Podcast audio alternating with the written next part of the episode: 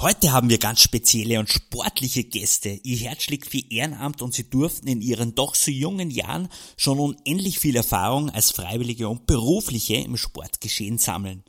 Vom Trainer bis zum Vorsitzenden war eigentlich alles mit dabei.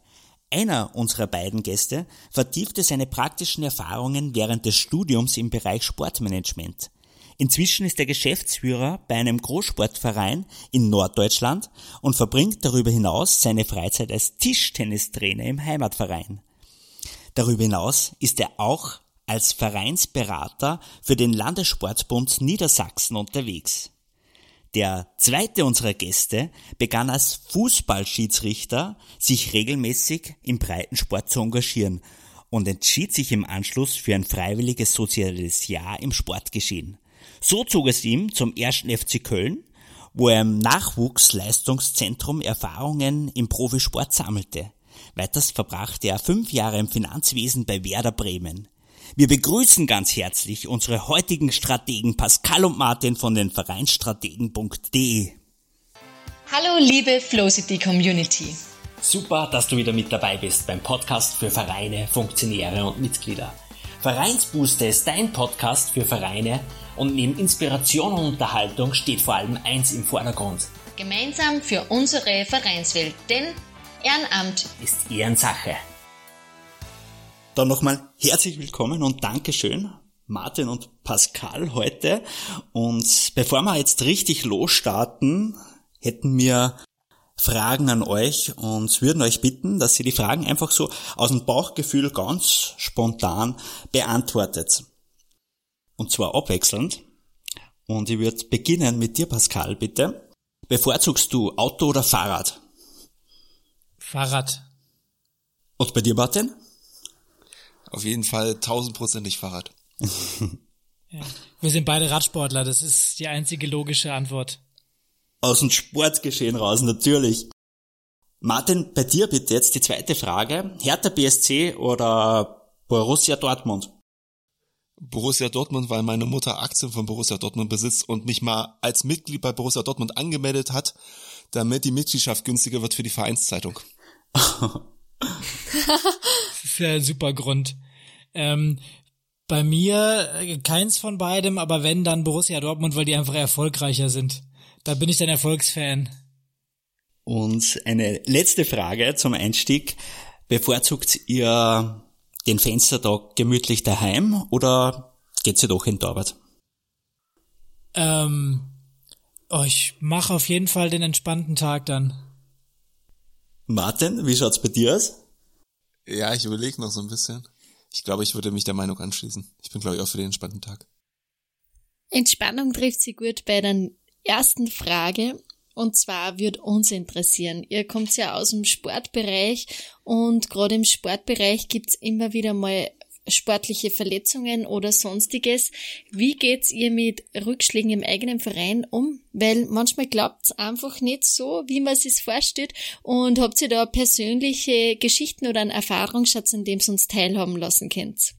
Ich kann da gerne mal anfangen. Ähm so richtig sportlich verletzt. Ich persönlich zum Glück noch äh, nicht so ganz dramatisch. Also bis auf einen kleinen Skiunfall, äh, der mich mal ein halbes Jahr gekostet hat. Äh, das, das geht aber wieder. Aber ähm, ansonsten Rückschläge ähm, verkrafte ich eigentlich immer am besten darin, indem ich das dann versuche zu reflektieren. Also indem ich dann mir selber die Zeit nehme und überlege, okay, woran hat es jetzt gelegen? Also gerade wenn es im, im sportlichen Bereich liegt, lag es an mir, lag es am, am, am Gegenspieler vielleicht, äh, dass der zu gut war ähm, und, und schau dann einfach, ja, wo kann ich mich dann wieder verbessern beim nächsten Mal? Also Schwächen anzuschauen und, und zu gucken, was ich mache. Und das lerne ich da so ein bisschen draus.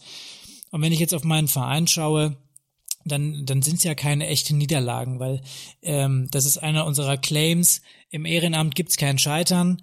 Dementsprechend äh, lernen wir mit jedem, mit jedem Mal, dass wir irgendwas probieren und wo wir es nicht schaffen, äh, dazu und machen es beim nächsten Mal einfach besser.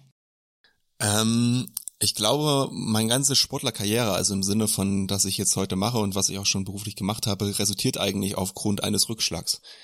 weil ich habe ähm, gesundheitlich, ich habe keine Probleme, sagen wir es mal so, aber ich hatte das Angebot, wo ich relativ jung war, ins äh, Nachwuchsleistungszentrum bei einem damaligen Profisportverein im Fußball zu gehen.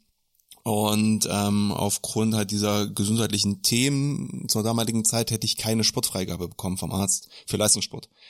Und ich sag mal, wenn man halt ein sehr junges Kind ist und äh, Fußball über alles liebt und gegen den Ball kicken möchte und dir jemand sagt, ey, das darfst du jetzt nicht, das ist schon, das ist schon ziemlich frustrierend. Und äh, in diesen Momenten sagst du dann irgendwie, ach, du wirst es irgendwie trotzdem schaffen. Und ähm, dann überlegst du dir, okay, wie kannst du vielleicht mal irgendwie später im Sport machen oder in den Sport kommen, den Sport, den du liebst, äh, ausüben. Und das sind dann Sachen, die motivieren dich dann extrem, also auf der persönlichen Ebene. Und dann natürlich, wenn du dann irgendwann im Sport bist, ähm, dann kommen natürlich auch die Rückschläge im Verein. Also bei mir war das jetzt in dem Fall ähm, im, im Profisport. Ähm, ich war ähm, bis letztes Jahr ähm, bei Werder Bremen und ähm, wer sich bei Werder Bremen so ein bisschen auskennt, weiß ja, dass es gerade nicht so die sportlich einfachsten Zeiten sind. Und wenn dieser fehlende sportliche Erfolg sozusagen ähm, dann auch ausstrahlt auf ähm, die Menschen, die dort arbeiten und man so Angst vor Entlassung hat, Unsicherheiten in der Planung hat, ähm, dann kann man da auch einiges draus lernen, ähm, wie Menschen umgehen dann im Verein und auch wie zum Beispiel Führungskräfte damit umgehen können, mit solchen Niederlagen ähm, ähm, umzugehen und dann auch Leute erneut zu motivieren, dass sie trotz dieser Rückschläge dann immer wieder aufstehen. So das Stichwort neu motivieren. Habt ihr da gewisse Erfahrungen gemacht, vor allem in den letzten Wochen und Monaten?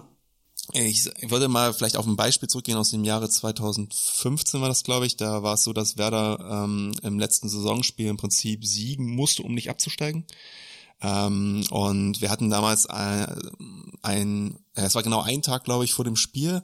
Da haben wir uns alle im Stadion einmal getroffen und die Geschäftsführung hat halt eine Rede gehalten. Wir haben dann nochmal uns eingeschworen, dass wir das irgendwie gemeinsam durchstehen und dass wir das schon schaffen und dass es halt auch danach weitergeht. Die Geschäftsführung hat uns auch Sicherheit gegeben, was unsere Jobs damals angeht, hat gesagt, wie es weitergeht, was sie sich vorstellen. Es gab dann halt so ein Gemeinschaftst-T-Shirt, was wir dann alle im Stadion getragen haben und am Ende haben wir es auch geschafft und das hat sicherlich geholfen. Party war unvergesslich danach, muss man sagen und sehr, sehr, sehr lang.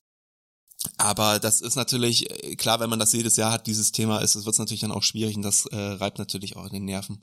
Aber am Ende hängt das viel an den Führungskräften und für einen selber muss man einfach sagen, okay, die eigene Arbeit ist nicht unbedingt immer vom sportlichen Erfolg abhängig. Und nur weil die, die Sport, der sportliche Erfolg nicht da ist, heißt das nicht, dass sozusagen die eigene Performance dann darunter leiden soll, sondern man sollte sich dann eigentlich nochmal zehn Prozent mehr anstrengen, um sozusagen für die nächste Saison dann auch ähm, wieder bessere Möglichkeiten für den Profisport zu geben.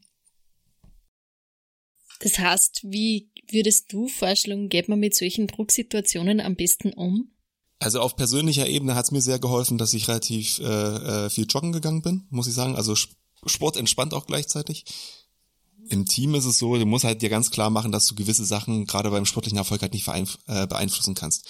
Also wenn du jetzt zum Beispiel im Marketing arbeitest, und deine Aufgabe ist, Sponsorengelder ähm, zu generieren, damit du im Prinzip eine bessere Mannschaft dir später zusammenkaufen kannst oder die Gehälter bezahlen kannst. Dann musst du sagen, okay, ähm, auch wenn die Mannschaft schlecht spielt, musst du ja trotzdem irgendwie den Sponsor überzeugen und kannst dich ja nicht dann fallen lassen und sagen, ach, hast die Mannschaft schlecht gespielt, deswegen kann ich keinen Sponsorendeal machen. Und ähm, das muss, glaube ich, die Führungskraft auch ausstrahlen ähm, und klar machen und man muss sich ein bisschen davon lösen, so schwer das auch ist, weil Sport ist ja ein sehr emotionales Geschäft am Ende des Tages. Das Stichwort emotional, wir haben jetzt gerade auch vom Profisport gesprochen. Wo seht ihr beide, wenn Sie jetzt den Verein oder die Organisation als Gesamtes seht? Gewisse Vorteile vom Profisport gegenüber dem Breitensport, also dem freiwilligen und unbezahlten Sport und umgekehrt. Welche Vorteile bietet eventuell der Breitensport der Bevölkerung gegenüber dem Profisport? Also ich würde den ähm, Breitensport auf jeden Fall zuschreiben, dass er eben die Massen bewegt. Also Profisport ist ja, wie Martin eben gesagt hat, sehr emotional. Das ist so ein bisschen die Elite und wir sind Zuschauer des Ganzen. Beim Breitensport können wir eben dabei sein. Und das ist der große Vorteil, dass es äh, eben diese Sports for All Bewegung ist. Also jeder kann dabei sein dementsprechend ein super Argument. Äh, wir bewegen die Massen, wir fördern auch gesellschaftliche Themen mit den Vereinen äh, und spielen eine ganz wichtige Rolle in alle möglichen Richtungen, sei es Inklusion, Integration. Ähm, ja, da, da sind super viele Sachen, die auch eben in Kommunen bewegt werden durch den breiten Sportverein.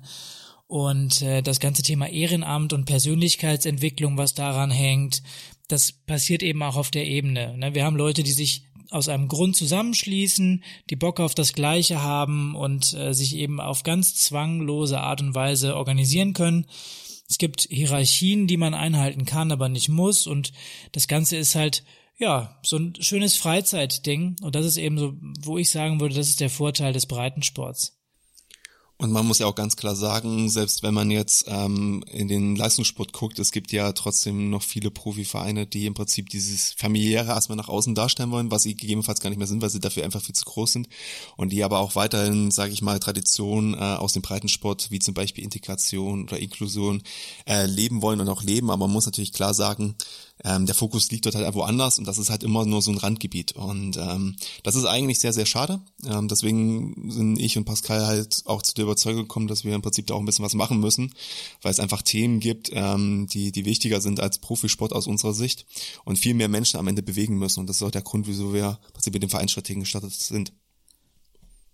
Und ihr bei Vereinsstrategen kennt ja auch durch den Sport quasi top aktuelle Themen auffassen.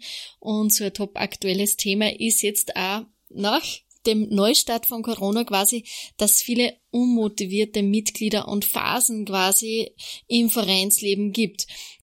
Gibt's die Phasen auch im Profisport, wo die Spieler quasi bezahlt werden oder nicht? Ich meine, Geld ist ja in Wahrheit nicht der einzige Anreiz, warum man das macht, oder?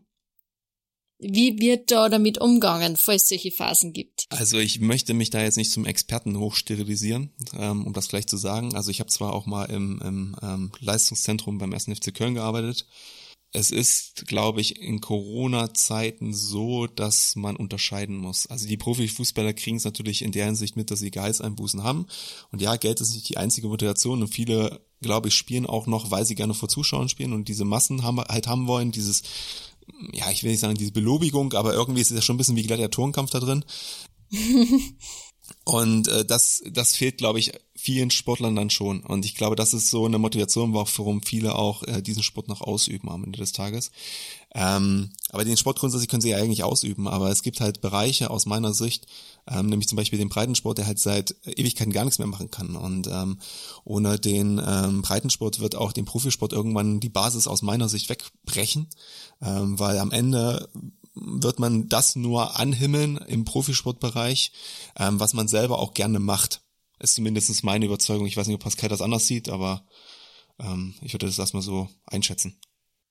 Das sehe ich auf jeden Fall genauso. Also da ist es eben, wie du schon sagst, der Breitensport die Basis des Ganzen und ich kann mich ja auch nur für eine Sportart wirklich begeistern, wenn ich sie zum Stück weit verstehe.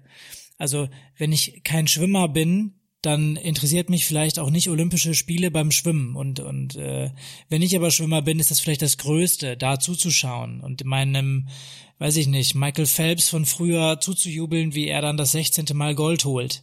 Also dementsprechend ähm, ist der Breitensport logischerweise nicht nur die Talentschmiede des Leistungs- und Profisports, sondern eben auch so ein bisschen die Basis dieses Fanwesens. Genau, und es gibt ja auch genügend Studien im Prinzip zum Thema Fanwesen, wo man eindeutig heraus erkennen kann, dass sozusagen die emotionalste Bindung im Kinder- und Jugendalter erfolgt für einen Verein oder halt auch für eine Sportart. Das kann sich im Laufe des Lebens nochmal ändern, aber die Bindung ist nie wieder so intensiv wie zu diesem Zeitpunkt. Und ähm, das befördert halt der Breitensport, solche Bindung. Im Profisport wird man ja für, es ist ja quasi ein Beruf und man wird bezahlt für das, dass man sein Hobby ausübt. Gibt's trotz dessen unmotivierte Mitglieder oder Phasen? Ja, ich kann es mir schon vorstellen. Also ich bin selber kein Profi, aber ich kann es mir schon vorstellen, weil äh, münzen wir das Ganze doch mal um. Gehst du jeden Tag gerne zur Arbeit? Es macht dir vielleicht an sechs Tagen der Woche macht's dir oder an, an, an vier Tagen der Woche macht's dir Spaß, aber am fünften Tag nicht. Und dann gibst du am fünften Tag auch nicht Vollgas. Also ähm, ich glaube, da, da sind Profisportler, auch wenn sie Geld für ihr Hobby bekommen, gar nicht viel anders als normale Arbeitnehmer. Na, es gibt mal bessere und mal schlechtere Tage und ähm, also ohne jetzt zu tief drin zu sein, würde ich schon sagen, dass das muss so sein. Der Mensch kann nicht alle Tage Vollgas geben und immer performen. Auch wenn das hochgezüchtete Leistungssportler sind, ähm, ist das, glaube ich, schwierig ich glaube, dass das Thema Routine da halt auch eine große Rolle spielt. Klar, wenn man jetzt aus dem Nachwuchsbereich hochkommt und so, dann brennt man erstmal voll dafür. Das kennt man, glaube ich, auch, wenn man in einen neuen Job kommt und sagt, oh, ich ändere jetzt die Welt, ich mache jetzt alles anders in diesem Job. Ähm, und so ist das dort auch. Und irgendwann, du hast halt Training, ähm, du hast immer denselben Trainer, gut, jetzt beim Fußball vielleicht nicht, weil die Trainer auch mal häufiger tauschen, aber grundsätzlich hast du immer mit denselben Leuten zu tun. Und ähm, die äh, sagen dir dann immer, was du machen sollst und irgendwann kennst du auch den Rhythmus, du kennst deine Mitspieler, du kennst die Macken. Ähm, dann wird dir vorgegeben, wie du vielleicht bei Interviews reagieren sollst, kannst nicht mehr offen zu deiner Meinung sagen, weil du dann wieder den Verein stetigen würdest. Also es gibt ja auch, sag ich mal, negative Aspekte, wie auch, sag ich mal, die Öffentlichkeitswirksamkeit von Spielern. Muss man sich ja auch genau überlegen, was man sagt. Ich meine, da gibt es ja genügend aktuelle Beispiele, wo ähm, Aussagen, die sicherlich nicht korrekt sind, aber äh, vielleicht auch nicht unbedingt gleich bedingen, dass Leute dafür entlassen werden, äh, trotzdem diese Folgen haben, wo jetzt in einem normalen Unternehmen das vielleicht gar nicht so dramatisch gewesen wäre. Ihr habt ja erst erwähnt, dass man, wenn man im Breitensport eine sehr gute Basis bietet, das natürlich auch sehr viele Vorteile für den Profisport bereithält. Gibt es aus eurer Sicht irgendwelche Tricks oder Tipps, was ähm, der Sportverein jetzt speziell den Freiwilligen unbedingt aus eurer Sicht bieten sollte? Ja, auf jeden Fall.